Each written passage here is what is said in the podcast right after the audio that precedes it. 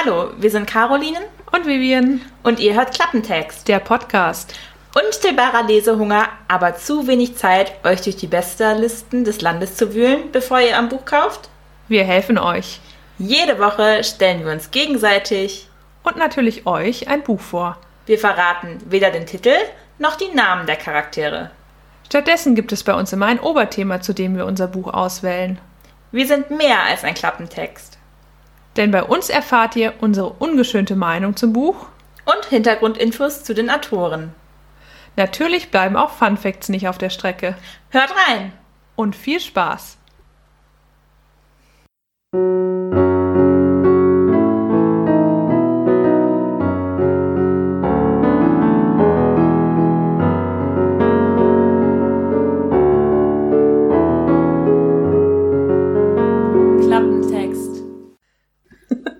Bereit? Ja. Bist du bereit? Und in Form und in Form.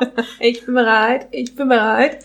Hallo und herzlich willkommen zur dritten Episode unseres Podcasts Klappentext.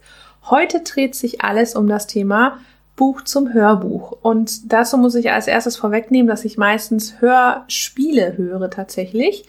Hörspiele fallen natürlich nicht in die Kategorie der Hörbücher weshalb wir auf jegliche Pumuckel folgen und auch auf die drei Fragezeichen, fünf Freunde und alles, was mich so durch meine Kindheit und Jugend begleitet hat, verzichten musste. Das war ein bisschen schwierig, mich dann zu entscheiden, welches, ja, welches Buch ich denn nehme.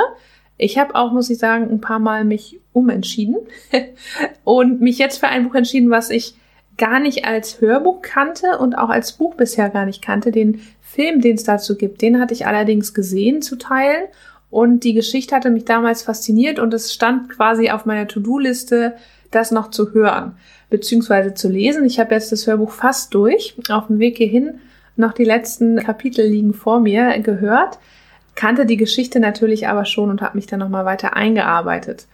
Es wäre auch ein gutes Buch gewesen, tatsächlich für die letzte Episode. Ist es aber nicht geworden.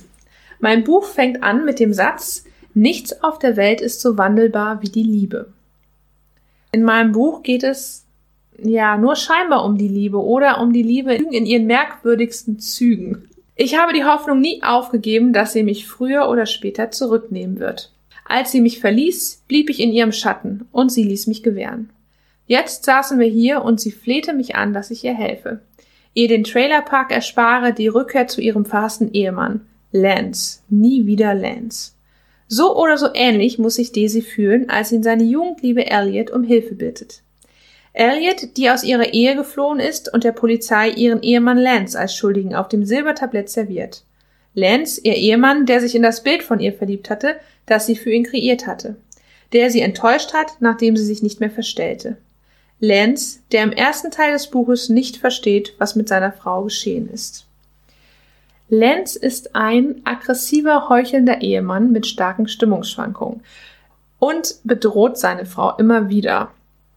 Sie, also Elliot, hat aber irgendwie den Glauben an die Ehe noch nicht verloren und denkt, wir bemühen uns noch ein bisschen mehr, das renkt sich schon wieder ein.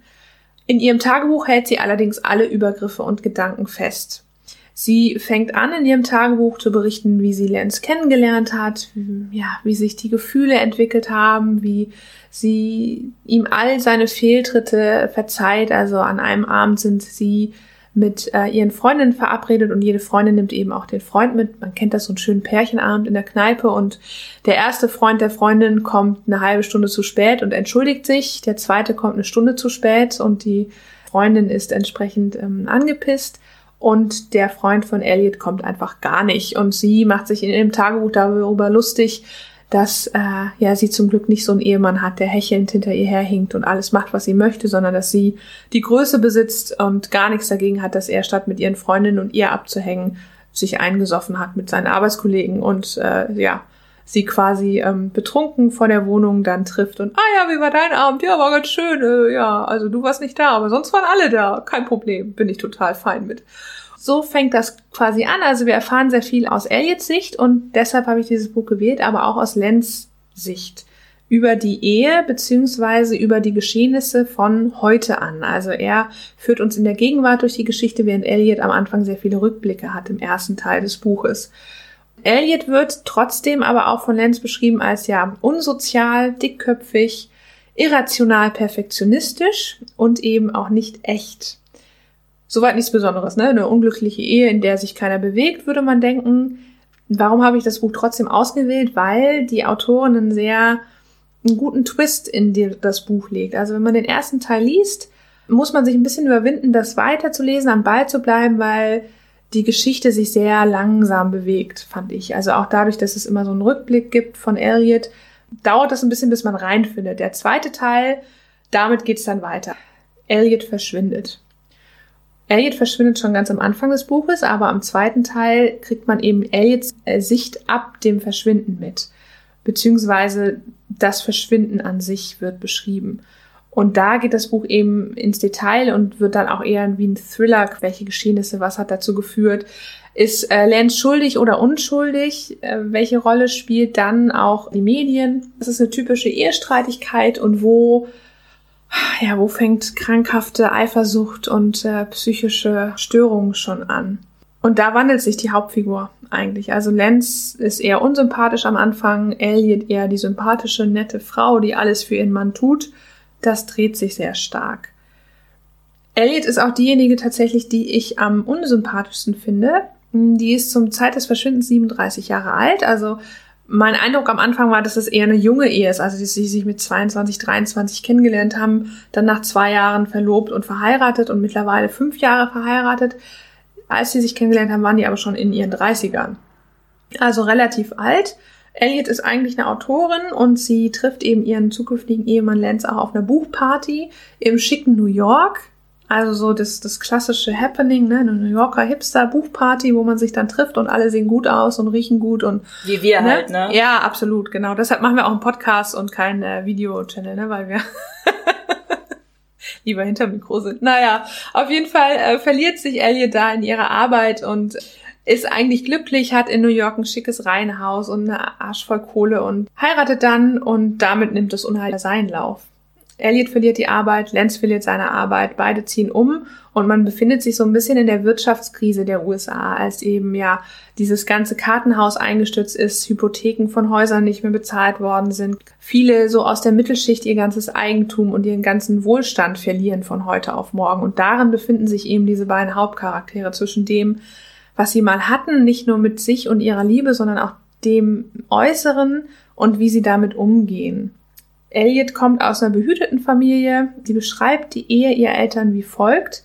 Sie schwimmen durchs Leben wie siamesische Quallen. Bei ihnen sieht das seelenverwandten Ding ganz leicht aus.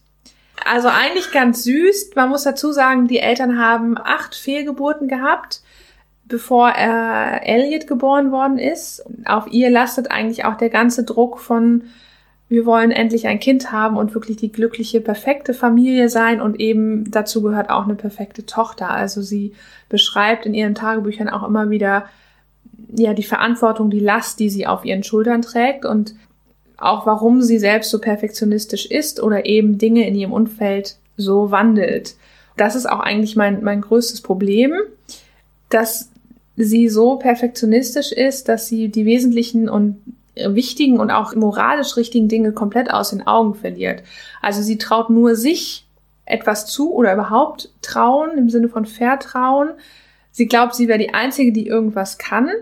Und sie plant teilweise drei Jahre ins Voraus. Ne? Also sie hat einen Kalender und sie arbeitet nicht und hat trotzdem für in drei Jahren Termine.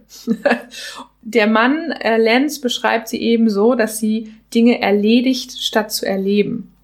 Deshalb fand ich sie irgendwie sehr unsympathisch, weil sie auch versucht, mit ihrem Glanz alle zu übertreffen und sich als das einzig Gute und einzig ja, lebenswerte, liebenswerte auch sieht. Und das Schlimmste ist für sie eben in einer Stadt zufriedener Verliererin zu arbeiten oder zu leben. Und das tut sie, weil sie mit Lance aus New York wegziehen muss.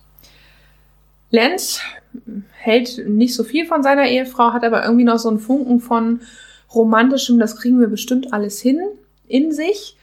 Er selbst ist auch immer wieder am Straucheln, weil sein Vater sehr frauenfeindlich war. Die Mutter hat sich irgendwann auch von ihm getrennt. Der Vater hat mittlerweile Alzheimer und das Einzige, was er tut, ist also jeden Tag alle als äh, fiese Schlampen zu beschimpfen. Also das ist so der einzige Auftritt des Vaters. Du eklige Schlampe, du fiese Schlampe und so weiter. Das ist so das, was der sagt. Und Lenz hat Angst, so auch zu werden. Das heißt, Er weiß eigentlich, er liebt seine Ehefrau nicht mehr so richtig, aber hassen möchte er sie auch nicht. Er weiß nicht, wie er sich aus dieser Ehe befreit und für ihn ist das eigentlich wichtig, dass wenn er sich aus der Ehe befreien würde oder sich scheiden lassen würde, er eigentlich genauso versagt hätte wie seine Eltern. Das möchte er natürlich nicht. Der hat allerdings eine Zwillingsschwester, mit der er eine gute Verbindung hat.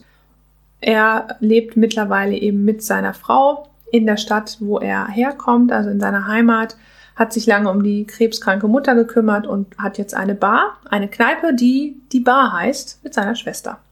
Das sind so die Hauptcharaktere. Natürlich gibt's da noch die Schwester, die Polizeibeamten, die sich auf die Suche machen nach der verschwundenen Elliot. Menschen aus Elliots Vergangenheit, die immer wieder auftauchen und immer wieder aus verschiedenen Perspektiven betrachtet werden.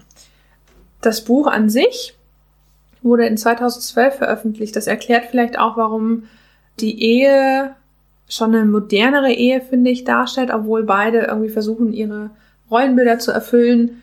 Haben sie sich relativ spät erst kennengelernt. Ja, jeder macht so sein Ding. Das Buch war acht Wochen auf der New York Bestsellerliste tatsächlich und hat sich über zwei Millionen verkau Mal verkauft in einem Jahr. Also ordentlich. Und wahrscheinlich haben einige schon erkannt, welches Buch das ist, weil es eben einen recht aktuellen Film dazu gibt. Und das ich glaube, ich weiß es auch. Ja? ja? Ich war mir nicht sicher, ob du das gelesen Spielen hast. Spielen Fahrzeuge eine Rolle in dem Titel? Nee, gar nicht. Dann weiß ich es noch nicht. nee, gar nicht, aber ich glaube, du bist äh, auf dem Trichter, auf dem ich auch war. Ich habe es nämlich verwechselt. Ich hatte erst Girl in the Train. Ja, genau, The Girl on the Train. Genau, äh, Girl on the Train.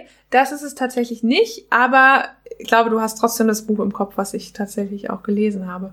Das Buch ist der dritte Roman der Autorin und ist aber auch der größte Erfolg. Also die beiden vorher waren nicht so erfolgreich und interessanterweise findet man viele Parallelen von der Autorin in den Charakteren wieder.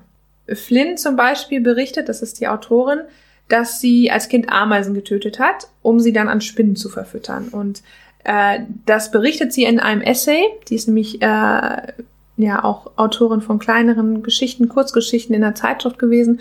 Und den Essay hat sie genannt I was not a nice little girl einige dieser, ja, ich war kein nettes kleines Mädchen Aspekte findet man in der Hauptperson Elliot wieder.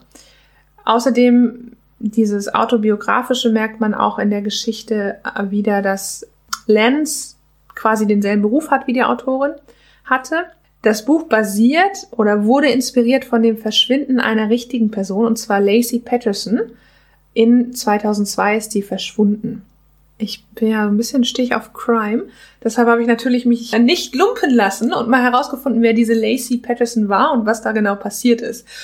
Dadurch, dass das überhaupt nicht im Buch erwähnt wird, aber wirklich viele Parallelen dazu zu sehen sind und dieser erste Teil eigentlich Verschwinden von Lacey Patterson beschreibt, eben aus zwei Perspektiven von fiktiven Charakteren, erzähle ich euch das mal. Und zwar am 4. Mai 1975 wurde die Lacey geboren letztmalig lebendig gesehen am 24.12.2002. Und zwar nicht unterm Weihnachtsbaum, sondern sie verschwand gemeinsam mit ihrem ungeborenen Kind. Sie war im achten Monat schwanger, beziehungsweise neunten Monat. Im Hauptinteresse der ganzen ja, Geschehnisse stand dann der Ehemann Scott.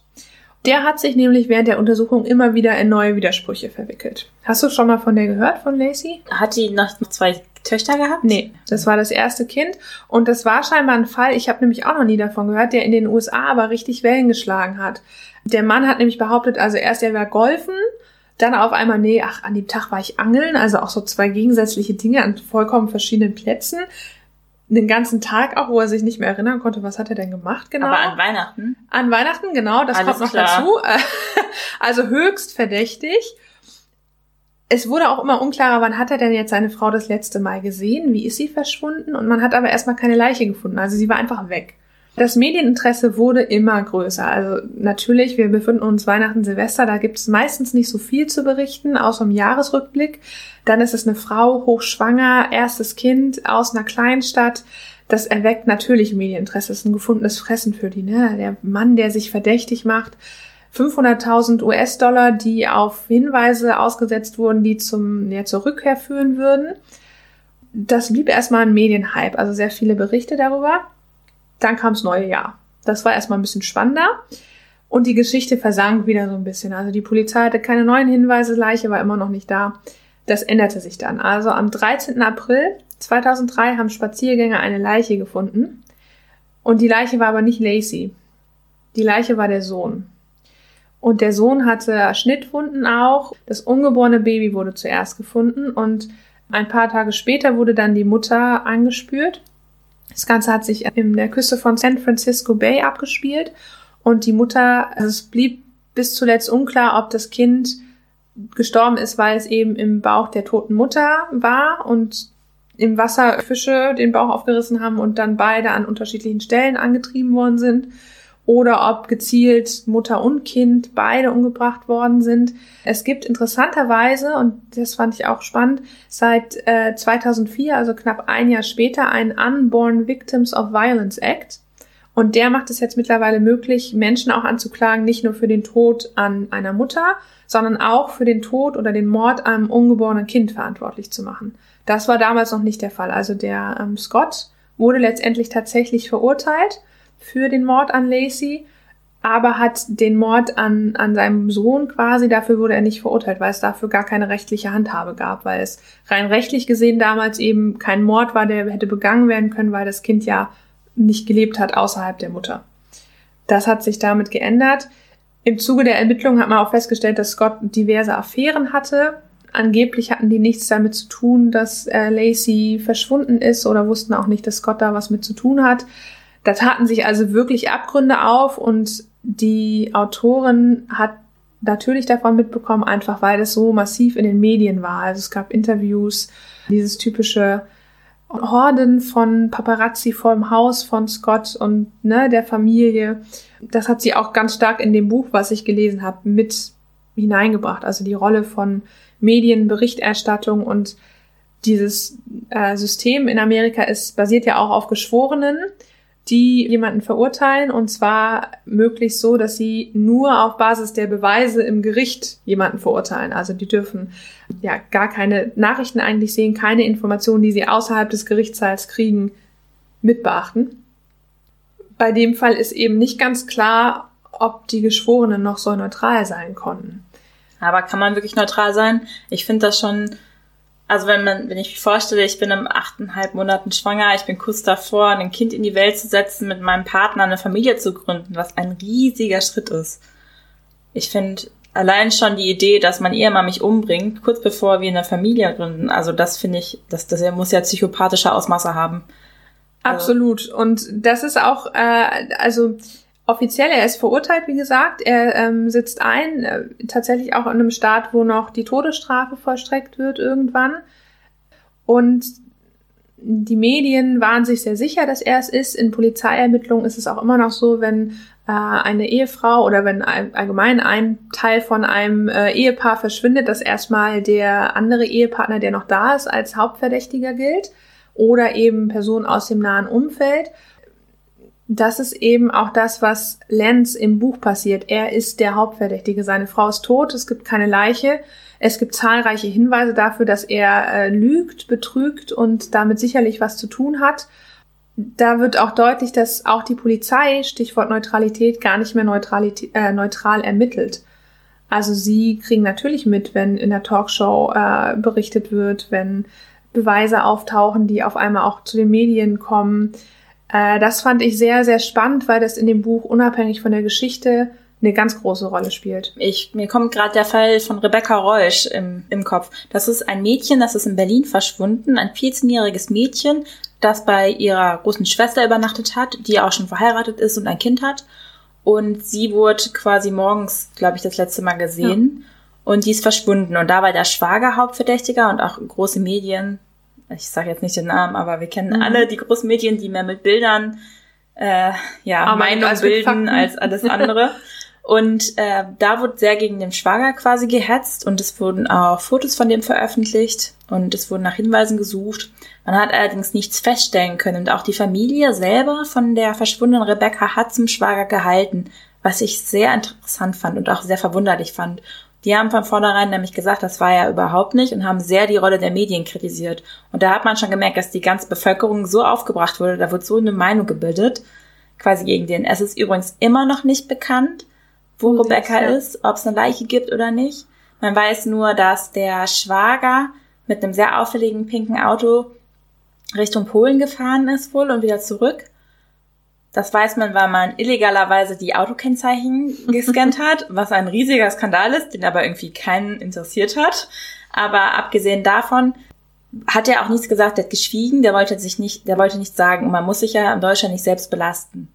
Aber er hat gar nichts gesagt zu den ganzen Vorwürfen, was ich auch sehr suspekt finde, weil ich finde, wenn ich nicht schuldig bin, würde ich doch was sagen. Aber naja, er hat halt nichts gesagt und ist halt auch nicht klar. Ich finde, das äh, finde ich auch, ja, das ist in deinem Buch ja dann wahrscheinlich anders, oder? Der Faktor von nichts sagen oder was sage ich wird in dem Buch auch ganz deutlich hervorgestellt. Also im ersten Teil kriegt man immer wieder mit, wie Lenz mit der Polizei spricht oder auch eben mit den Medien. Es gibt eine Pressekonferenz und man hat ja die Innensicht von Lenz und seine Gedanken und parallel dazu das, was er sagt.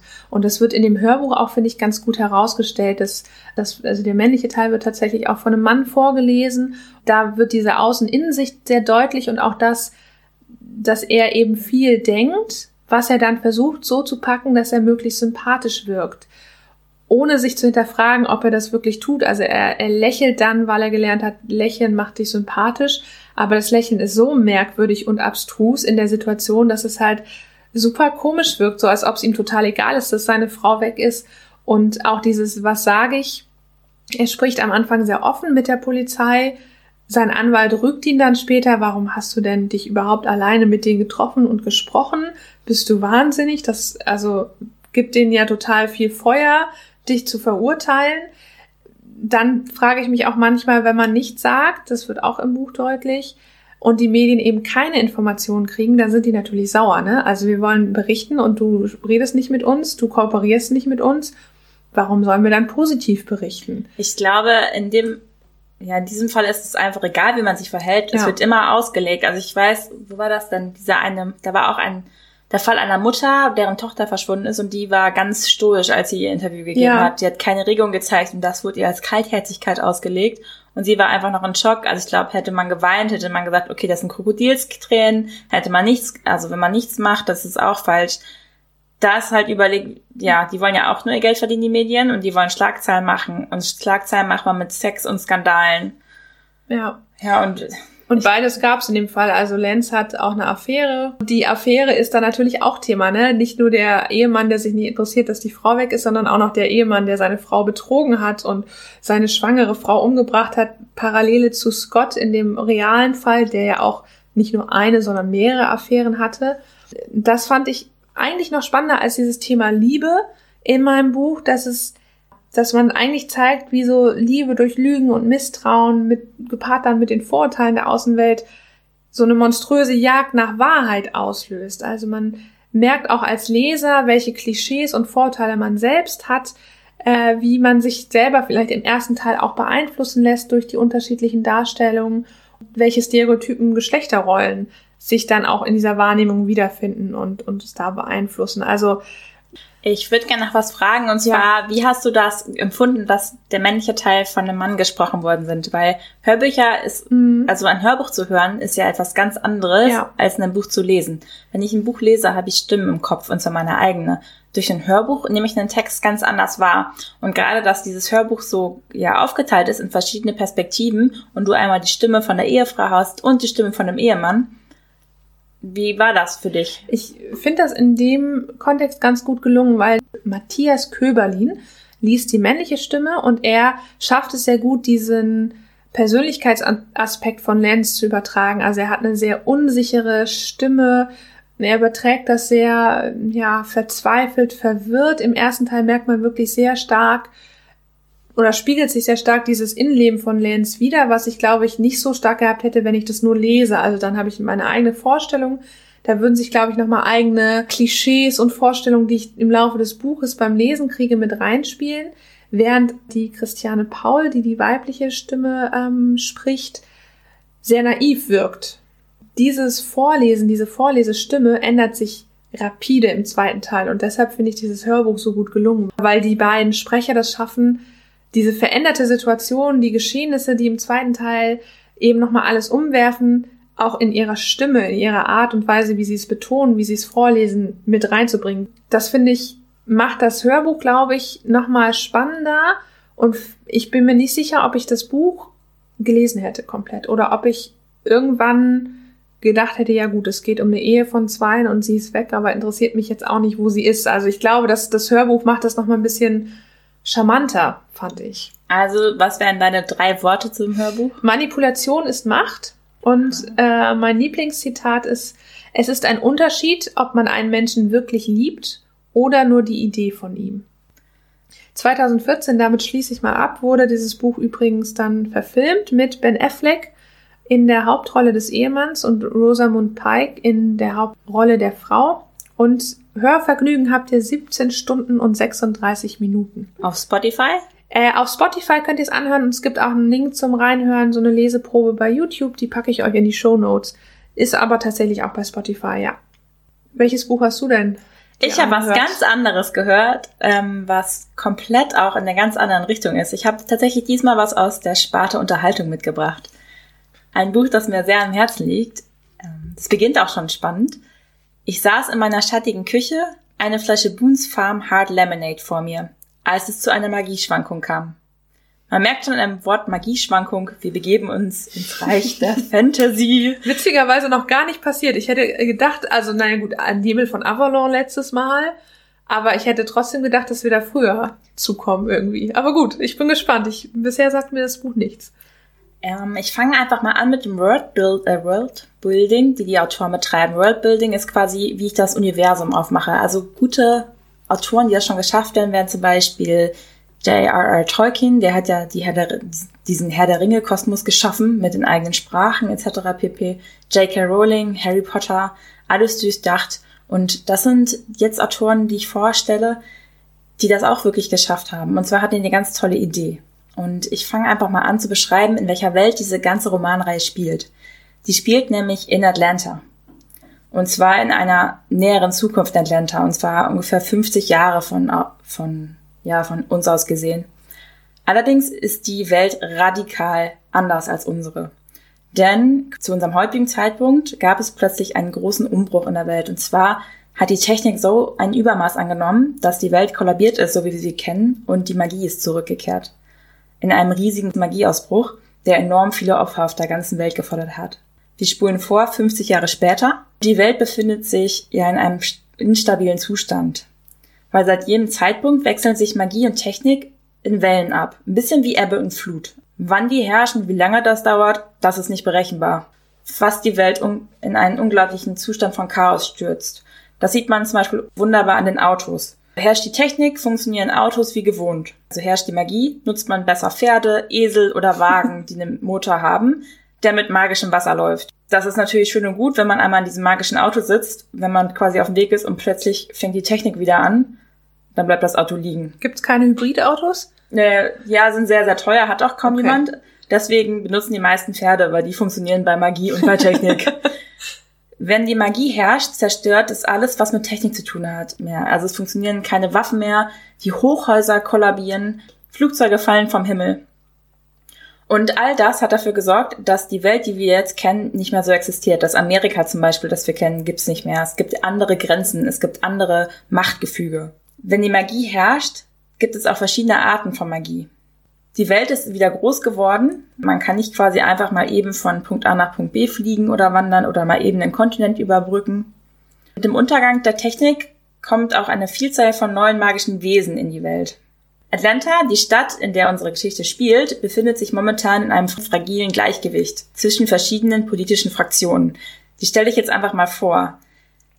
Die erste Fraktion ist die in Amerika am stärksten vertretene, und zwar ist das das Volk. Das Volk besitzt mehrere Casinos in Atlanta und macht noch weitere fragwürdige Geschäfte, um sich seine finanzielle Macht zu sichern. Und die meiste Macht im Volk haben die Piloten. Die Piloten können mit Hilfe ihrer Magie Wesen steuern. Diese Wesen sind ehemalige Menschen, die durch ein Virus in willenlose, immer nach Blut durstende Bestien verwandelt worden sind. Je älter ein Vampir ist, desto weniger menschenähnlich sieht es auch aus. Jeder Vampir wird von einem Piloten gesteuert. Wie Puppen, die machen halt alles, was der will. Richtig gute Piloten können auch mehrere Vampire gleichzeitig Wollte steuern. Ich fragen, ob die genau. eine Armee haben können. Und innerhalb des Volkes gibt es eine ganz klar definierte Machtstruktur. Wer jedoch an der Spitze dieser Struktur steht, ist den normalen Leuten nicht bekannt. Die zweite Fraktion in Atlanta sind die Ritter. Sie sind eine Art Polizei, die sich ja jedoch eher auf den Seiten der Menschen sieht als auf den Seiten der übernatürlichen Wesen. Und die hassen das Volk. Die hassen die Vampire. Also wenn man irgendwie Hilfe braucht oder so, dann fragt man immer die Ritter um, um Hilfe und die helfen ein. Wie früher. und um das Kräftegleichgewicht komplett zu machen, halten die Gestaltwandler oder das sogenannte Rudel auch ein Ruder im Kampf um die Vorherrschaft in Atlanta. Ein Gestaltwandler wird entweder so geboren oder wird durch ein Virus zu dem, was, ja, was sie sind. Die Gestaltwandler wurden von einem ganz mächtigen Gestaltwandler namens James in einem Rudel organisiert und die wohnen in einer gemeinsamen Festung. Die Gestaltwandler können sich meistens in Säugetiere verwandeln. Da gibt's zum Beispiel ja Hyänen und Wölfe und, und die sind in Unterrudel quasi organisiert. Diese Unterrudel haben ebenfalls eigene Gebiete und auch ganz eigene Macken. Also zum Beispiel sind die Ratten ständig am Futtern und die Hyänen sind komplett unzuverlässig, machen nur Scheiße und drehen ihr eigenes Ding. Wir haben ja vorher von einem fragilen Gleichgewicht gesprochen.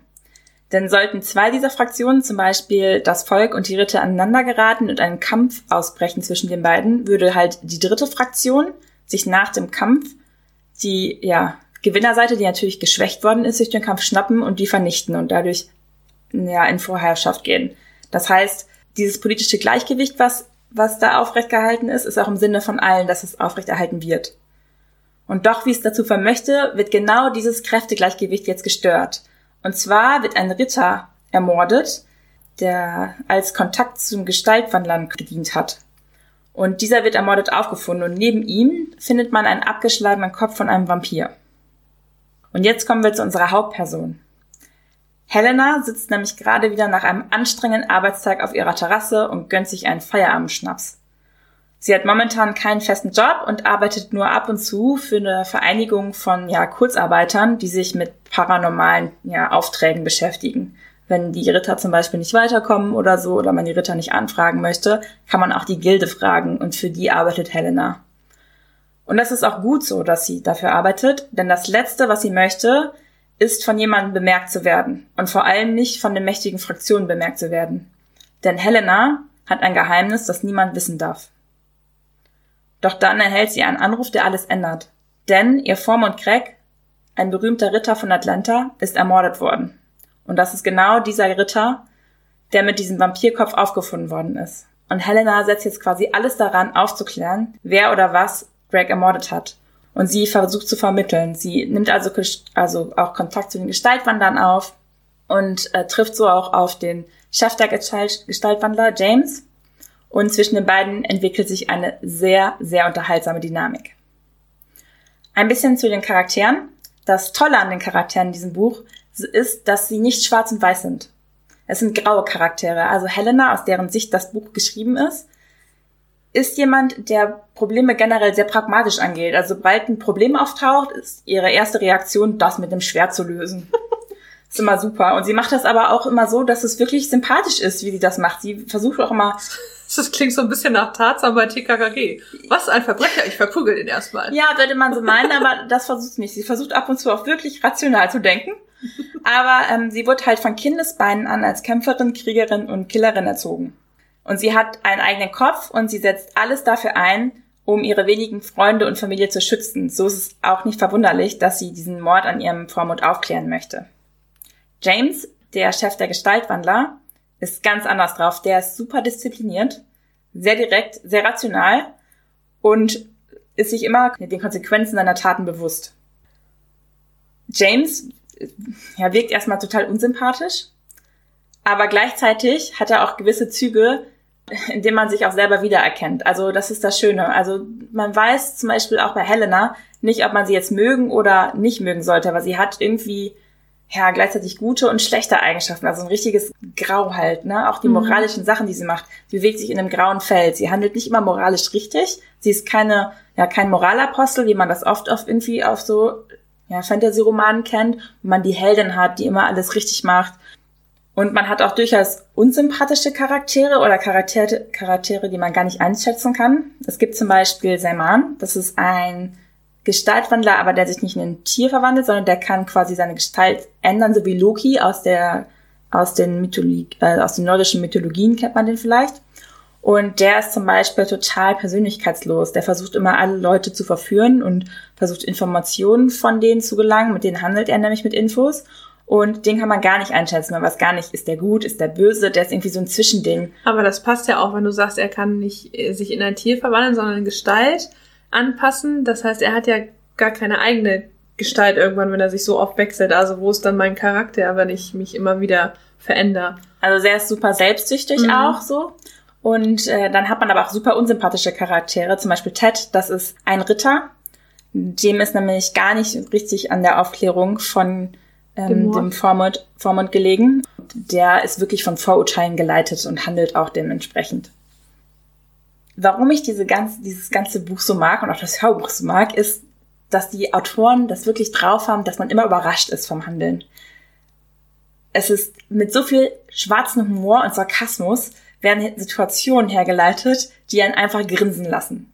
Und auch Helena hat einen unglaublichen Wortwitz und eine ungleiche Art, mit Situationen umzugehen. Also es gibt so, ich habe ganz viele Lieblingszitate. Also eins zum Beispiel, das ist super, da begegnet sie einem ähm, Piloten aus dem Volk und der kommt mit seinem Vampir quasi daher und das Erste, was sie macht, ist, sie nimmt ein Messer und killt den Vampir. Und er hat noch einen zweiten und er sagt so, hey, was machst du da? Das ist voll teuer. Du hast mir gerade hier mega den Schaden angerichtet. Warum tötest du den Vampir? Und sie so, ach, das ist ein Reflex. Weißt du, ja, wenn du eine Glocke hörst, ne, läuft dir das Wasser im Mund zusammen, siehst du einen Vampir, schmeißt man ein Messer. Ganz einfach. Also doch wie Tarzan. Ja. Sehe ich einen Verbrecher, mache ich Karate. Aber da geht sie auch ganz offen mit um.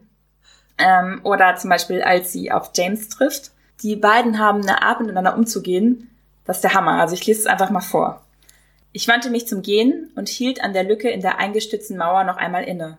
Eins noch, Majestät. Ich hätte gern einen Namen, den ich in meinem Bericht eintragen kann und der etwas kürzer ist als der Anführer der Gestaltwandler-Fraktion des Südens. Wie soll ich dich nennen? Nenn mich Herr. Ich verdrehte die Augen. Er zuckte die Achseln. Es ist kürzer. das fand ich wow. richtig gut. Also, nein, das ist wirklich witzig. Oder auch eins, was fand ich auch richtig gut ist. Was ist denn mit ihm passiert? Legos. Legos? Das hörte sich irgendwie griechisch an, aber ich konnte mich an nichts erinnern, was Mystisches mit diesem Namen quasi was damit zu tun hatte. War das nicht eine Insel? Nee, er hat einfach eine Kiste Legos runtergetragen die ist ausgekippt und er ist darauf ausgerutscht und liegt jetzt im Krankenhaus mit zwei gebrochenen Rippen und, und einem, einem Knochen. Also man merkt. Ich habe witzigerweise direkt an Lego gedacht und dachte so einem Legos kleinen, das im, fiesen, fiesen Biester. Ja, also Legos wird das im Englischen halt ja. ausgesprochen. Das ist halt das Witzige an der Sache. Aber ähm, gleichzeitig sind in diesem Buch halt auch oft auch ähm, ernsthafte Gedankengänge zu spüren. Also es wird viel über die Gewalt quasi geredet und die Gewalt in dem Buch ist ja, dient keinen Selbstzweck. Die Welt von diesem Roman ist eine äußerst brutale, in der man auf vielerlei Art und Weise sterben kann. Und das machen die Autoren eben dadurch deutlich, dass sie so detailliert schreiben und beschreiben. Es wird genau dargestellt, wohin die jeweiligen Attacken führen, beziehungsweise welche Konsequenzen sie haben. Und dieser hohe Detailgrad sorgt dafür, dass der Kampf oder die Kämpfe wie vom inneren Auge ablaufen. Von, von der Storyline sind die sehr gut strukturiert. Man ist überrascht von den Charakteren, vom Ende, von den Handlungsweisen. Gleichzeitig ist es aber auch gut nachvollziehbar. Und auch wirklich gut geschrieben, so dass es wirklich fesselnd ist. Wie ist es denn im Hörbuch? Das wird dann nur von einer Person gelesen oder wechseln sich da die Perspektiven? Nee, es ist eine Perspektive. Es ist immer aus der Perspektive von Helena. Mhm. Und das ist eine total angenehme Stimme, auch im Englischen super zu empfehlen. Es ist also ein Hörbuch, es ist das erste Buch von mehreren. Die ersten beiden Bücher kann man gut unabhängig voneinander lesen. Das sind so Stand-alone-Books, also da findet keine große Charakterentwicklung statt. Aber ab dem dritten Buch ändern die Autoren ihre Taktik und da wachsen die Charaktere auch. Also man, man wächst mit denen mit. Ist die schon abgeschlossen, die Reihe, oder? Die Reihe ist abgeschlossen und ich habe die tatsächlich von Anfang an gelesen. Also ich glaube, das erste Buch habe ich 2012 oder so in den Händen gehabt. Ich warte ja immer, bis Reihen abgeschlossen sind, bevor ich anfange, weil mich das sonst wahnsinnig macht ich habe auch immer wirklich darauf hingefiebert, als es da war. Also das hat mich bei bei Harry Potter musste man das ja damals mitmachen äh, und das fand ich wirklich ganz schlimm. Und dann haben wir das gekauft und dann musste dürfte meine Mutter das zuerst lesen und ich musste warten. Furchtbar. Deshalb, also würde ich jetzt, ist es ein gutes, ein guter Hinweis, dass die Reihe, die du vorgestellt hast, abgeschlossen ist, weil das macht sie umso attraktiver für mich zum Lesen. Also es ist halt eine Urban Fantasy Reihe und ich möchte einmal ganz kurz erklären, was Urban Fantasy ist, weil diese Reihe dem Urban Fantasy zuzuordnen ist und mir vorher auch nicht klar war, was das wirklich ist. Das normale Fantasy Genre spielt oft in der mittelalterlichen Welt. Urban Fantasy spielt in der Gegenwart. Im Unterschied aber zu ja, realistischen Büchern gibt es Magie und fantastische Kreaturen. Mal sind diese offensichtlich, mal nicht. Und auch in dieser Reihe.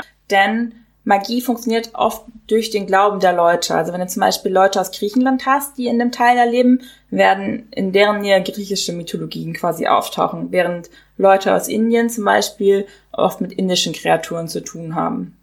Und dadurch ist die Welt, in der das spielt, auch wirklich gut recherchiert, ein, ein guter Einblick in die ja, Fantasie und in die Legenden von den verschiedenen Kulturen, die vorherrschen. Ähm, ähm, der passende Song dazu, würde ich sagen, wäre für mich Eye of the Tiger. weil ein bisschen. Jetzt habe ich einen Ohrwurm. weil man hat diese Kämpfernatur in Helena, die aber trotzdem gezwungen ist, ein bisschen weg von diesem total typischen, ja, wir lösen alle Probleme mit dem Schwert zu gehen, weil sich natürlich nicht alle Probleme so lösen lassen. Warum ich das Buch ausgewählt habe, das Hörbuch, es ist meine absolute Lieblingshörbuchreihe oder mein absolutes Lieblingsbuch. Ich habe alle Bücher von denen. Das Buch in drei Worten wären für mich nämlich Spannung, Sarkasmus und überraschend. Äh, bei mir fällt mir gerade auf, habe ich gar nicht gesagt, mein Lied wäre Die, Die, Die, My Darling von Metallica. Äh, passt, finde ich, wie die Faust aufs Auge. Man kann sich natürlich, wenn man das äh, Hörbuch nicht hört, sondern das Buch liest, auch einfach die, den Soundtrack vom Film äh, anhören. Das ist, fand ich auch ganz passend.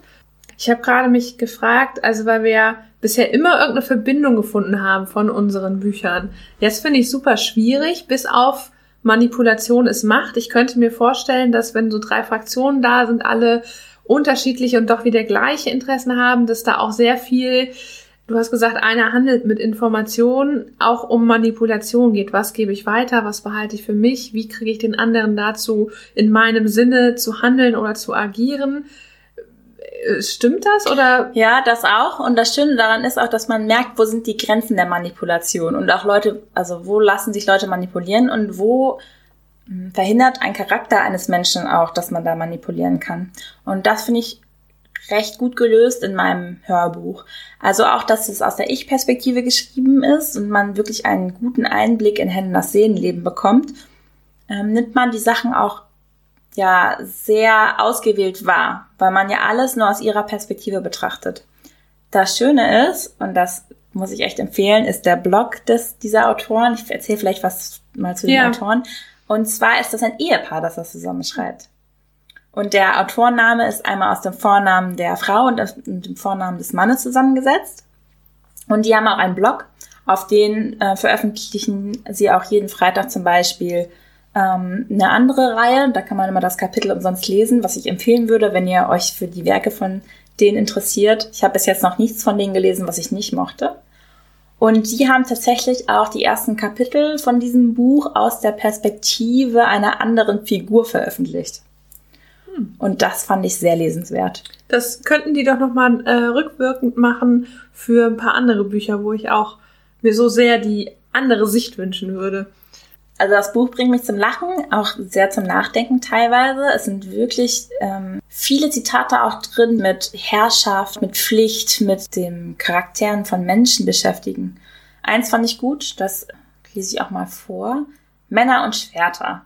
Mein Vater sagte immer, dass wenn du einen, ja, normalen Mann, und da kommt es wirklich nicht drauf an, wie friedfertig dieser ist, in einen Raum packst mit einem Schwert und einer Übungspuppe, und ihn alleine lässt, dann wird er irgendwann anfangen, mit dem Schwert auf die Übungspuppe einzuhacken.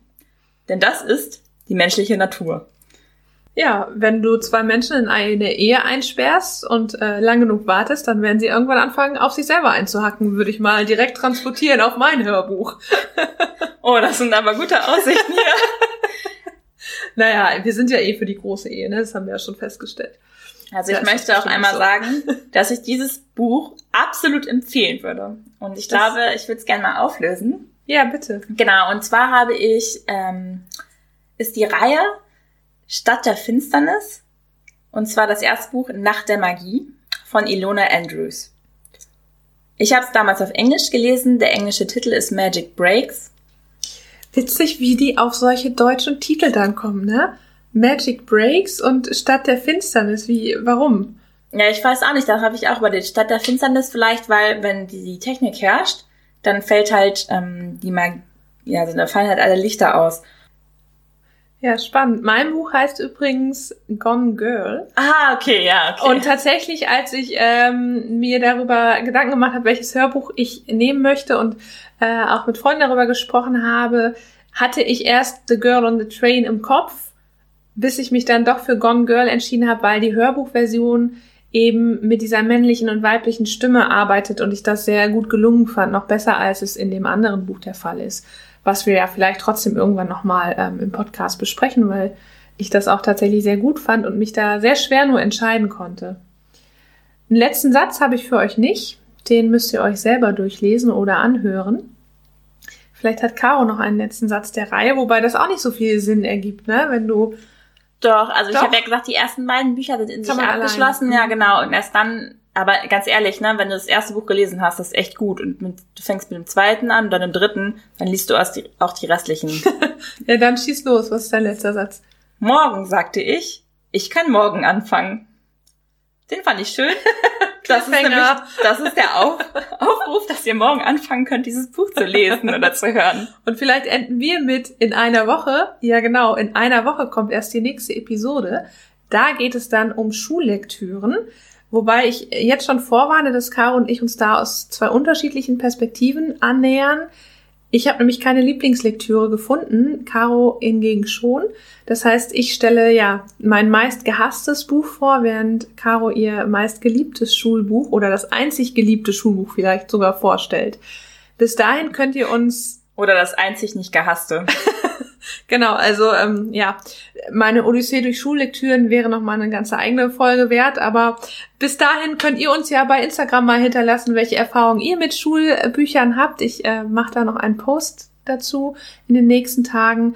Unser Instagram-Account heißt klappentext.podcast und genauso heißt der Podcast natürlich auch, den ihr gerade gehört habt und den ihr gerne abonnieren könnt bei dieser Spotify und mittlerweile auch iTunes. Wir sind auch bei YouTube vertreten. Genau, da könnt ihr uns auch immer gerne ein Like da lassen und abonnieren. Wir freuen uns.